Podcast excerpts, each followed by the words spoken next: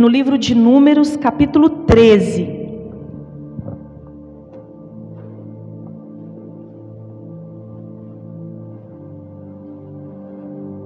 Número capítulo 13.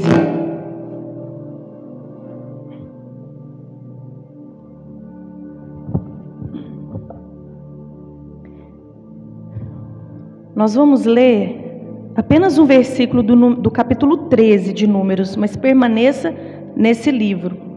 Em Números capítulo 13, versículo 1, a palavra de Deus diz assim: ó, Disse o Senhor a Moisés: Envia homens que espiem a terra de Canaã, que eu hei de dar aos filhos de Israel. Apenas até aí, guarde essa palavra. Números capítulo 13, versículo 1. Agora vocês vão um pouquinho mais para frente, capítulo 13, versículo 25 de Números. 13, 25, a gente vai fazer uma pequena leitura até o versículo 31. 15, 13, 25 até o 31. E diz assim a palavra de Deus: Ao cabo de, de 40 dias, voltaram de espiar a terra. Caminharam e vieram a Moisés e a Arão e a toda a congregação dos filhos de Israel no deserto de Parã é, deserto de Parã, a Cádiz, deram-lhes conta a eles e a toda a congregação e mostraram-lhes o fruto da terra. Relataram a Moisés e disseram: Fomos à terra que nos enviaste, e verdadeiramente mana leite e mel. Este é o fruto dela. O povo, porém, que habita nessa terra é poderoso, e as cidades muito grandes e fortificadas. Também vimos ali os filhos de Anak, os amalequitas habitam na terra do Negueb. Os heteus, os jebuseus e os amorreus habitam na montanha. Os cananeus habitam ao pé, ao pé do mar e pela ribeira do Jordão. Então, Caleb fez calar o povo perante Moisés e disse: Eia, subamos e possuamos e possuamos a terra, porque certamente prevaleceremos contra ela. Porém, os homens que com ele tinham subido disseram: Não poderemos subir contra aquele povo, porque é mais forte do que nós. Vamos orar? Uma pequena oração ao Senhor e faça como eu te falei aqui no início, peça ao Senhor para falar o seu coração e essa palavra permanecer e dar fruto em nome de Jesus.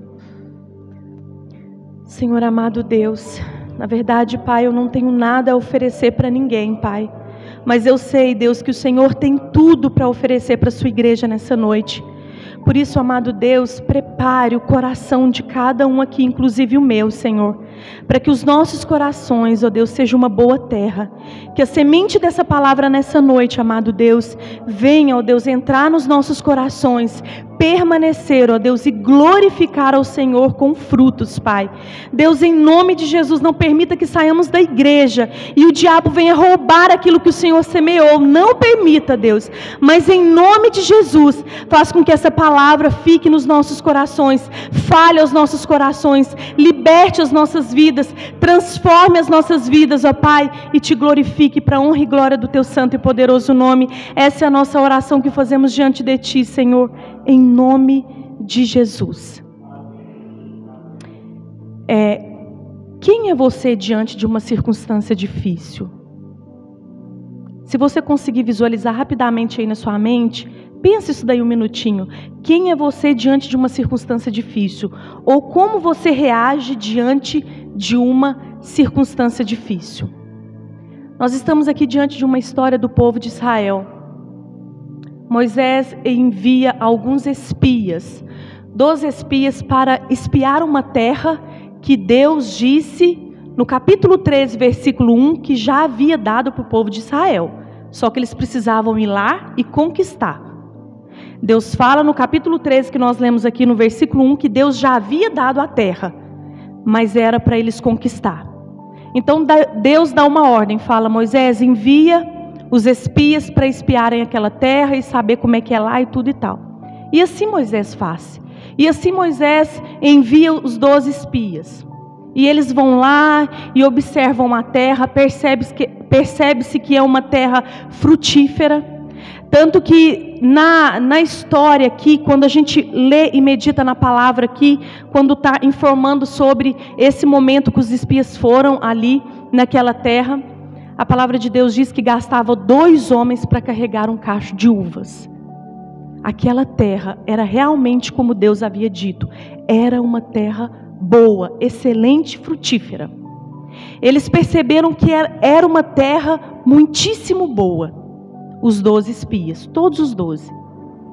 Mas eles perceberam também, todos os doze, que lá haviam homens poderosos, que lá haviam realmente gigantes que habitavam e que comandavam aquela terra.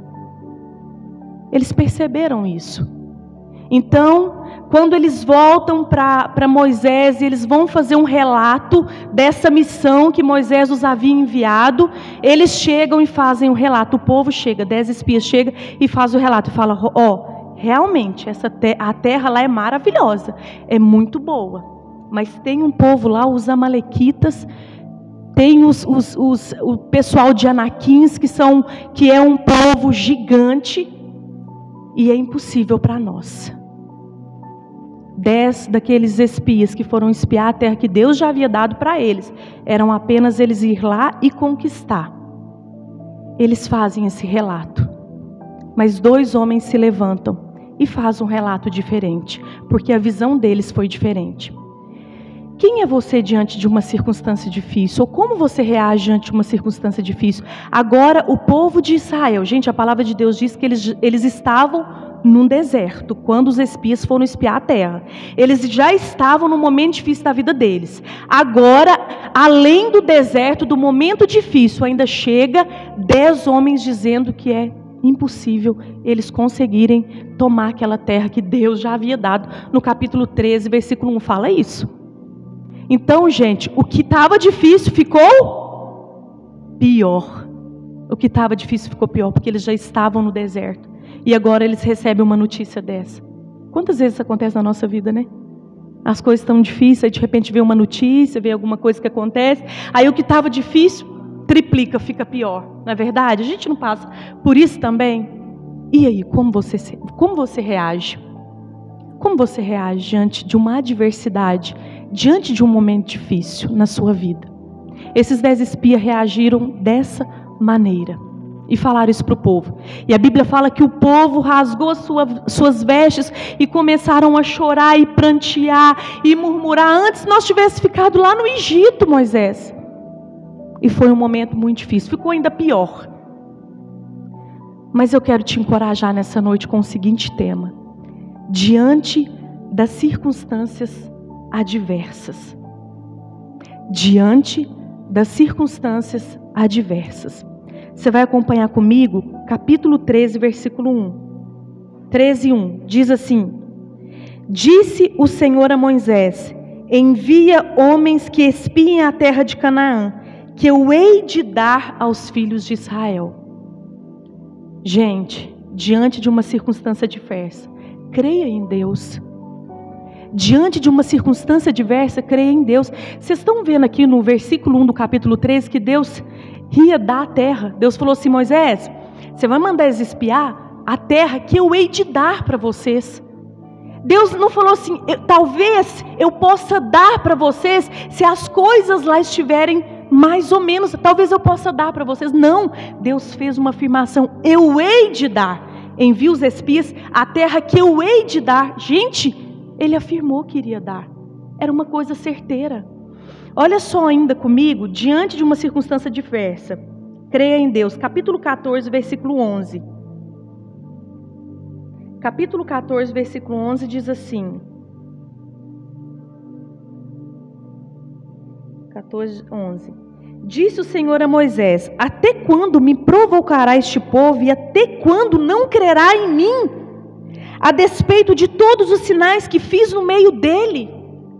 Gente, como é que o povo não lembrou do que Deus já tinha feito lá no passado?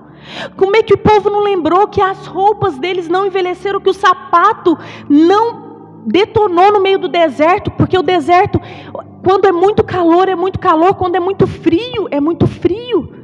Como que o povo esqueceu do que Deus já tinha feito lá no passado, de como ele tirou o povo do Egito, de como ele abriu o mar vermelho. Gente, nós não somos diferentes daquele povo. Gente, doze espias. Eu tenho certeza que Josué e Caleb se lembrou de que Deus já havia dado a terra, eles apenas iriam espiar. Eles estavam numa missão. Aqueles dez espias, eles não se lembraram que Deus havia falado para Moisés que a terra já era deles. Gente, esse povo que pranteou e chorou, eles esqueceram do que Deus havia feito. Eles não creram no momento adverso, no momento difícil. Então, diante das circunstâncias adversas, creia em Deus. Aqui nós estamos aqui em poucas pessoas, mas eu quero te trazer à memória aquilo que era difícil de acontecer na sua vida que já aconteceu. Traga a sua memória. Gente, eu lembro de tanta coisa que, que eu falava assim. Uma das coisas era o meu casamento com o Adalberto. Eu falava assim, nunca vai acontecer, porque ele afirmava isso para mim. Ele afirmava isso para mim. Não, eu não, eu não caso. E gente, Deus está sempre me trazendo à memória. Peraí, Deus, o Senhor fez isso. O Senhor fez o meu marido casar comigo e me amar, porque hoje eu sinto o amor do meu marido. Deus me lembra daquilo que o Senhor fez na minha vida para me mostrar que Ele ainda vai fazer muito mais. Então lembre aí o que Deus já fez na sua vida e creia nele. Nesse momento difícil que você está passando, nesse momento de adversidade. Quantas pessoas que poderiam estar nessas cadeiras hoje desistiram, entregaram os pontos, esqueceram o que Deus já fez por elas e que muito mais Ele vai fazer. Creia em Deus. É isso que Deus está chamando o povo para se lembrar aqui nesse texto. Creia em mim. Lembre-se tudo que eu já fiz por vocês e mais ainda eu vou fazer, porque Ele é poderoso. Mas infelizmente, a nossa memória fica tão ruim quando é relacionada ao Senhor a gente não lembra daquela festa boa que a gente já foi. A gente não esquece, né? A gente não esquece daquele dinheiro que a gente já já ganhou no nosso serviço, aquele aquela promoção que já aconteceu. A gente não esquece, mas quando é em relação ao Senhor, daquilo que ele já fez no passado na nossa vida, a gente esquece. Não esqueça. No momento diante das circunstâncias adversas, do momento difícil, creia em Deus. Olha só o que Deus disse para Moisés. Olha só o que Deus diz para Moisés, olha só, no versículo 11 do capítulo 14. Olha a indignação do Senhor. Ele diz assim: Disse o Senhor a Moisés: Até quando me provocará este povo e até quando não crerá em mim, a despeito de todos os sinais que fiz no meio dele? Deus já havia feito muito. Deus já havia feito muito. Esse povo tinha presenciado, gente, as dez pragas no Egito. O Senhor tirar o povo dele no Egito com mão forte e poderosa. Esse povo havia vivido tudo isso, mas eles se esqueceram. Mas eu te convido nessa noite, lembre-se do que Deus já fez na sua vida. Diante das circunstâncias adversas, creia em Deus. Creia em Deus. Tem uma segunda coisa que o Senhor nos convida nessa noite. Diante das circunstâncias adversas, capítulo 14, versículo 6, 7 8. Capítulo 14, versículo 6, 7, 8. Diz assim: E Josué, filho de Num, e Caleb, filho de Jefoné, dentre os que espiaram a terra, rasgaram as suas vestes e falaram a toda a congregação dos filhos de Israel, dizendo: A terra pelo, meu, pelo meio da qual passamos a espiar é terra muitíssimo boa se o Senhor se agradar de nós, então nos fará entrar nessa terra e nola dará, terra que mana leite e mel. Sabe, gente, sabe o que, que Josué e Caleb estavam falando ali naquele momento? Gente, olhe para o lado bom desse momento difícil. Gente, realmente a terra é difícil de ser conquistada, mas lá é uma terra muitíssimo boa. Gente, realmente aquele povo lá é um povo terrível, mas olha o lado bom, a terra é frutífera, como o Senhor já havia nos prometido. Josué e Caleb começou a olhar o lado bom no meio daquele tempo adverso. Diante das circunstâncias adversas, olhe o que há de bom nos momentos difíceis que você passa. Gente, todo momento difícil que a gente passa tem um lado bom. Eu estava conversando com uma pessoa esses dias, eu falei isso. O Senhor, Ele está formando em você uma nova pessoa com esse momento difícil. o Senhor está formando em você. Gente, a palavra de Deus diz em Osés capítulo 2, versículo 6, que o Senhor, ele enchia o caminho do povo de Israel de espinhos para que o povo olhasse e se voltasse para ele. Os momentos difíceis, adversos que a gente passa, a gente tem que olhar o lado bom. Eu posso dar seu exemplo, Rominho, por favor? Posso? O Rominho, durante o tempo que eu estou aqui na igreja, o Rominho está passando por um momento difícil, a gente sabe que ele está passando, mas ele está passando, ele não, tá, ele não vai ficar para sempre nesse momento difícil. E, gente, eu vejo o Rominho hoje aqui na igreja como intercessor, como eu nunca tinha visto durante o tempo que eu estou na igreja batista Betel de Correio. O Rominho é um intercessor. O Rominho, ele ora o tempo todo aqui na igreja, eu percebo. O Rominho, ele está visitando as pessoas enfermas, ele já deu testemunho aqui. De, e sabe quando que está acontecendo na vida dele? No momento adverso que ele está passando. Deus está formando um novo Romim, gente. Um homem mais entregue. Um homem mais íntimo de Deus. Por que, que Deus está fazendo isso? Porque Deus tem propósito até no, nos nossos momentos difíceis, nas nossas aflições. O Senhor tem propósito, como Ele teve na vida de Jó. Eu sempre dou o exemplo de Jó. Dei um dia para o Romim. Gente, Jó pecou quando ele estava passando por aquele momento difícil? Ele pecou. E não foi pouco. Jó pecou, mas ele era um homem íntegro. Ele era um homem íntegro e firme diante de Deus. Ele não desistiu de servir ao Senhor, mas Jó pecou. Ele amaldiçoou o próprio dia do seu nascimento. Mas, gente, é tão maravilhoso o que Deus faz no meio da dor de Jó, sabe por quê? Antes, Jó conhecia o Senhor apenas por uma religiosidade.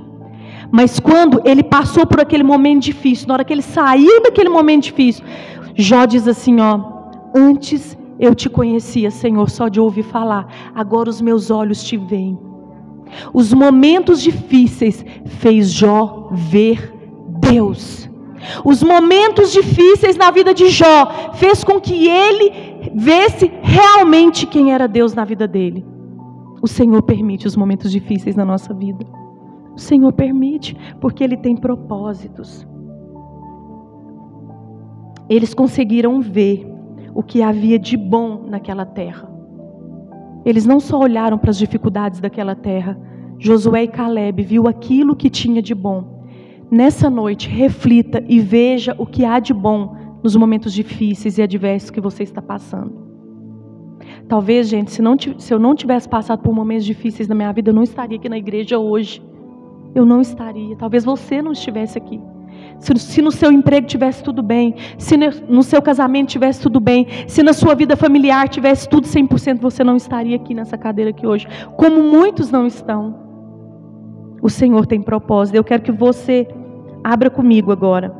Em Deuteronômio capítulo 8. Deuteronômio capítulo 8.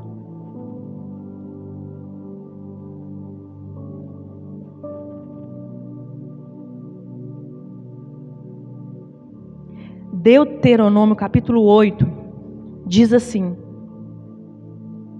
capítulo 8, versículo 2. Deus falando: Recordar-te-ás de todo o caminho pelo qual o Senhor teu Deus te guiou no deserto, estes 40 anos, para quê? Para te humilhar, para te provar, para saber o que estava no seu coração, se guardarias ou não os seus mandamentos. Continua dizendo assim: ele te humilhou. Quem? O diabo? A circunstância? Não, Deus. Ele te humilhou e te deixou ter fome e te sustentou com o maná que tu não conhecias. Nem teus pais o conheciam, para te dar a entender que não só de pão viverá o homem, mas de tudo que procede da boca do Senhor viverá o homem. Nunca envelheceu a tua veste sobre ti, nem se inchou o teu pé nestes quarenta anos. Sabe, pois, sabe, pois, no teu coração, que como um homem disciplina seu filho, assim te disciplina o Senhor teu Deus. Guarda os mandamentos do Senhor teu Deus, para andares nos seus caminhos e o temeres, porque o Senhor teu Deus te faz entrar numa terra boa, terra de ribeiros, de águas, de fonte de mananciais profundos que saem dos vales e das montanhas. A promessa do Senhor para nós, a promessa de Deus para nós é ribeiros de águas, fontes de mananciais profundas, terra boa. Só que para isso, nós vamos ter que caminhar sob Deuteronômio capítulo 2, capítulo 8, versículo 2, passar por esse deserto. Ele fez com que o povo passasse pelo deserto. Ali ele provou o que estava no coração das pessoas ali. Se eles realmente iam continuar seguindo a Deus ou não. Sabe, gente, os momentos difíceis que a gente passa, o Senhor tem propósito. O propósito muitas vezes é provar se a gente vai continuar seguindo a Ele ou não. Muitas pessoas aqui foram provadas e muitas não estão, mas tem vocês que estão. O Senhor provou o nosso coração e nós permanecemos. Isso não é honra nossa, é glória de Deus, é o Espírito Santo que tem nos feito estar aqui na casa do Senhor. Diante das circunstâncias adversas, olhe o que há de bom nos momentos difíceis que você passa. O Senhor tem propósito em tudo. Eu achei interessante, aprendi isso com a Simone, que o Senhor ele não desperdiça sofrimento nosso. O nosso sofrimento, o Senhor quer fazer com que a gente cresça. O nosso sofrimento é para que nós venhamos ficar mais firmes na presença dEle. É para que nós venhamos crer nele. É para que nós venhamos permanecer em Jesus. Amém? Ainda tem, diante das circunstâncias adversas, capítulo 14, versículo 10. Olha só, de Números, capítulo 14, versículo 10.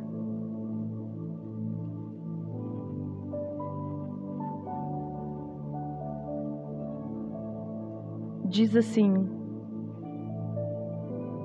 Apesar disso, toda a congregação disse que os apedrejassem.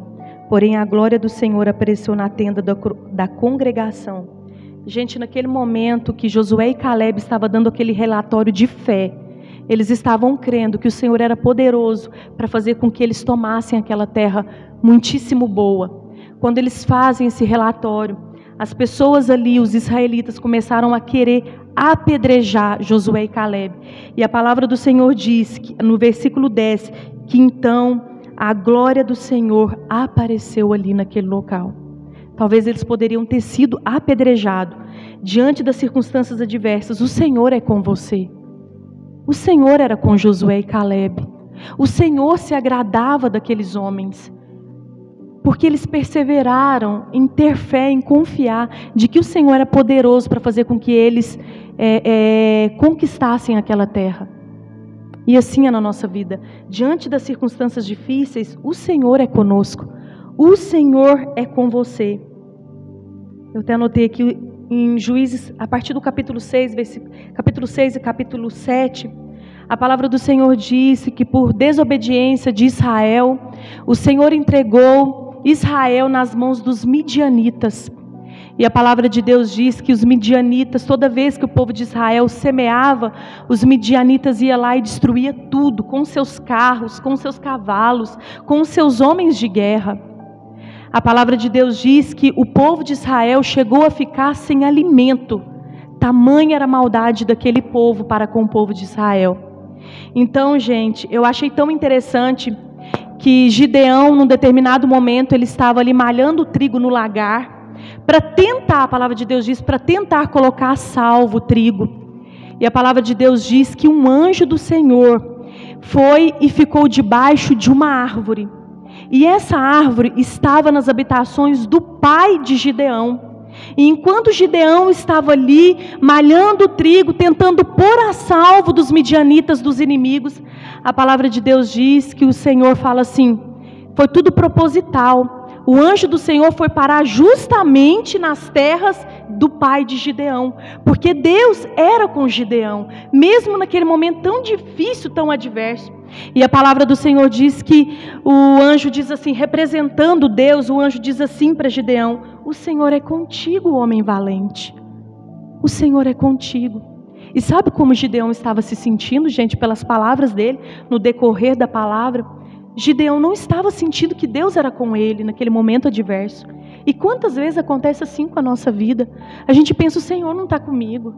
Está muito difícil. Gente, aquele povo estava até sem comida, o povo de Israel, Gideão, a sua família, eles estavam até sem alimento, porque os midianitas iam lá e destruía tudo. E naquele momento adverso, Gideão não sentia que o Senhor estava com ele. E o Senhor ali foi proposital, ficou debaixo daquela árvore, perto de Gideão. Ele diz: O Senhor é contigo, homem valente. E Gideão fala: O Senhor é comigo. Se o Senhor fosse conosco, a gente não teria passado por tudo que a gente está passando. Gente, Gideão fala exatamente dessa maneira. E ele questiona aquele anjo que representava Deus. E sabe, quando ele faz todo aquele questionamento, se o Senhor fosse conosco, a gente não teria passado por todos esses momentos difíceis. Aí era como se o anjo não tivesse ouvido Gideão. O anjo torna a dizer assim: Já que eu estou contigo, Gideão. Sabe o que, eu aprendo? Que Deus estava reafirmando no coração de Gideão que ele era com Gideão. E nessa noite, Deus está reafirmando no seu coração que Ele é com você nos momentos adversos, nos momentos difíceis. O Senhor é com você. O Senhor é com você.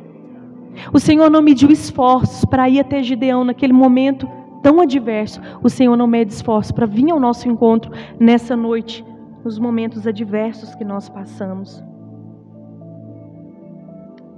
Em Josué, abram comigo, por favor, a palavra de Deus ainda em Josué.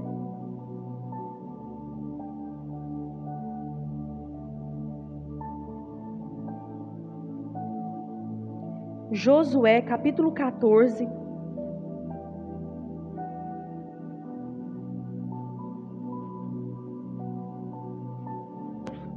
Josué capítulo 14, versículo 8. Olha só o que Caleb está dizendo.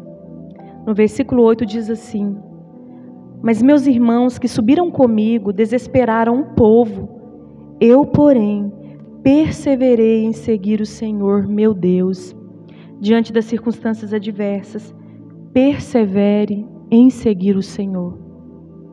Gente, quando Gideão faz essa declaração em Josué em Josué capítulo 14, versículo 8, quando Caleb faz essa declaração em Josué, sabe quanto tempo tinha passado, gente, daquele, daquele, daquele momento que eles espiaram a terra?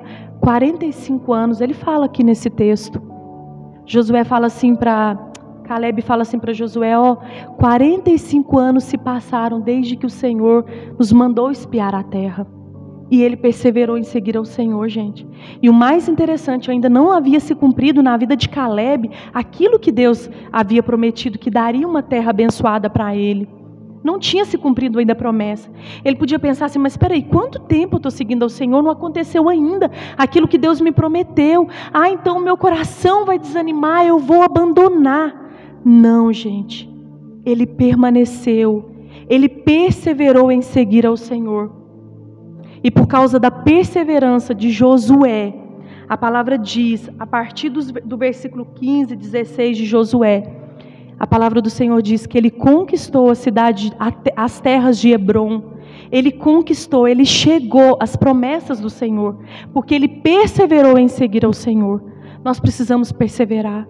Gente, não existe cristianismo sem perseverança se a gente não perseverar na nossa vida de oração, se a gente não perseverar na nossa vida de leitura da Bíblia, de vir à igreja, mesmo que os momentos sejam os mais adversos, a gente deixa, a gente abandona.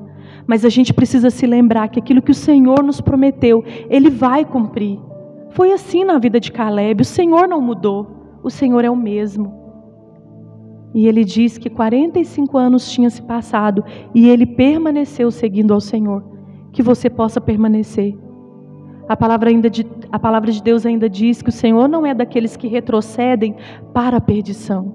O Senhor não nos chamou para parar. O Senhor não nos chamou para entregar os pontos, mas perseverar. Tem uma oração que eu faço ao Senhor desde quando a igreja vem passando por um momento difícil. E a minha oração ao Senhor é pedir, Senhor, estrutura a igreja. Eu nunca pedi ao Senhor que a igreja fosse cheia de gente, mas eu sempre pedi ao Senhor que a igreja fosse cheia de Deus. Que fosse 10, 5, 8 pessoas aqui, mas que elas fossem cheias de Deus, estruturada espiritualmente. Sabe o que é uma igreja estruturada, gente? Eu creio ser assim. Eu creio que uma igreja estruturada é aquela igreja. Tem pastor, Não tem pastor, eu permaneço. Porque eu creio que a presença do Senhor é real naquele lugar. Mas, Maurília, é, ter um líder é importante. Sim, muito importante. É muito importante ter um líder. A gente está percebendo essa ausência aqui na igreja.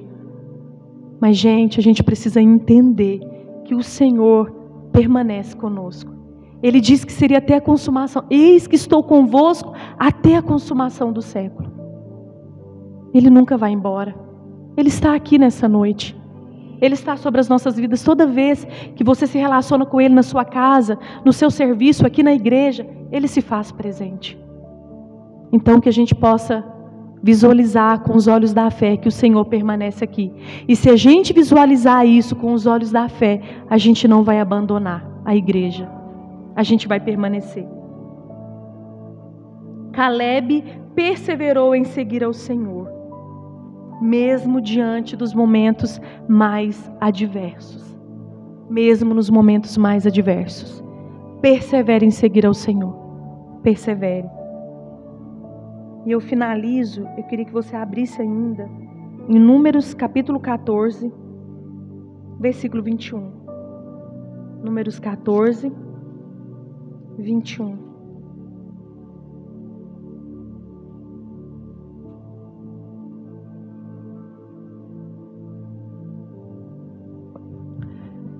É, igreja, é tão sério essa questão da gente confiar e crer no Senhor, que essa geração, esses dez espias que foram e não olharam para o Senhor, não olharam para que o Senhor era poderoso para fazer eles conquistar aquela terra. Eles não confiaram na palavra de Deus, porque Deus havia falado para Moisés que aquela terra era deles. A palavra de Deus diz que aquela geração morreu toda no deserto. Eles não chegaram a conquistar a terra. Conquistaram Josué e Caleb. Uma nova geração nasceu. A gente precisa entender que o Senhor se agrada quando a gente confia, quando a gente crê que Ele é poderoso para fazer a gente conquistar tudo aquilo que Ele tem para nós. Aquela geração ficou morta para trás no deserto, mas Josué e Caleb permaneceu e chegaram o objetivo de Deus para eles e conquistaram. Olha só o que diz em capítulo 14, versículo 21, diz assim: Deus dizendo: Porém, tão certo como eu vivo, e como toda a terra se encherá da glória do Senhor, nenhum dos homens que, tendo visto a minha glória e os prodígios que fiz no Egito e no deserto, todavia me puseram à prova já dez vezes e não obedeceram à minha voz, nenhum deles verá a terra que que com juramento prometi a seus pais: sim, nenhum daqueles que me desprezaram haverá. Porém, o meu servo Caleb, visto que nele houve outro espírito e perseverou em seguir-me, eu farei entrar a terra que espiou, e a sua descendência a possuirá. Diante das circunstâncias adversas, receberemos a nossa recompensa receberemos a nossa recompensa. Nós precisamos crer nessa verdade, gente. Nós estamos aqui, mesmo muitas vezes, não querendo estar. A gente vem pregar aqui, às vezes, muitas vezes não querendo pregar, mas a gente entende assim: peraí, Senhor, o Senhor me chamou para um propósito. Senhor, o Senhor me chamou para abençoar vidas. Senhor, o Senhor me chamou para ser luz e bênção na minha casa. Eu penso muito nisso, sabe, gente? Eu estou sendo vista pelos meus filhos. Imagina se eu desistir. Imagina se eu parar. Imagina se nós entregar, jogarmos a toalha. E as pessoas que estão nos vendo, gente. Como que fica? Como que vai ser a nossa recompensa? Porque existe dois tipos de recompensa. A recompensa que o Senhor tem prazer em nos dar, que é aquela quando a gente persevera em seguir ao Senhor, e tem a recompensa daqueles que deixaram de seguir ao Senhor. E quando tivermos de prestar contas diante de Deus, porque as pessoas lá fora estão nos vendo, estão nos olhando, a nossa família, os nossos vizinhos, córrego Danta, nós temos uma recompensa no Senhor. Ele sabe o nosso esforço. A palavra de Deus diz que o reino de Deus é tomado por esforço. Por esforço. Aquele que se esforça conquista. Aquele que se esforça. Nós precisamos nos esforçar todos os dias e perseverar em seguir o Senhor, porque a nossa recompensa está nele. A nossa recompensa está no Senhor. Não é em vão nada que fazemos na obra de Deus, para a glória de Deus, por pessoas lá fora, pela nossa própria família. A palavra de Deus diz ainda em, Romanos capítulo 2, versículo 6, o qual recompensará cada um segundo as suas obras.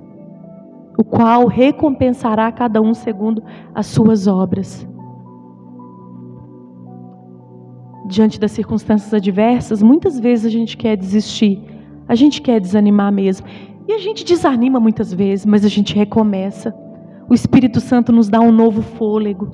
O Espírito Santo nos dá um novo vigor. E a gente continua, Senhor. Ontem foi difícil, mas, mas eu vou recomeçar com o Senhor. E a gente recomeça. E a gente vai para a leitura da Bíblia. E o Senhor fala conosco através da Sua palavra. A gente vem na igreja e o Senhor renova as nossas forças aqui na igreja. A gente vê um irmão e aquele irmão nos conta um testemunho e renova as nossas forças.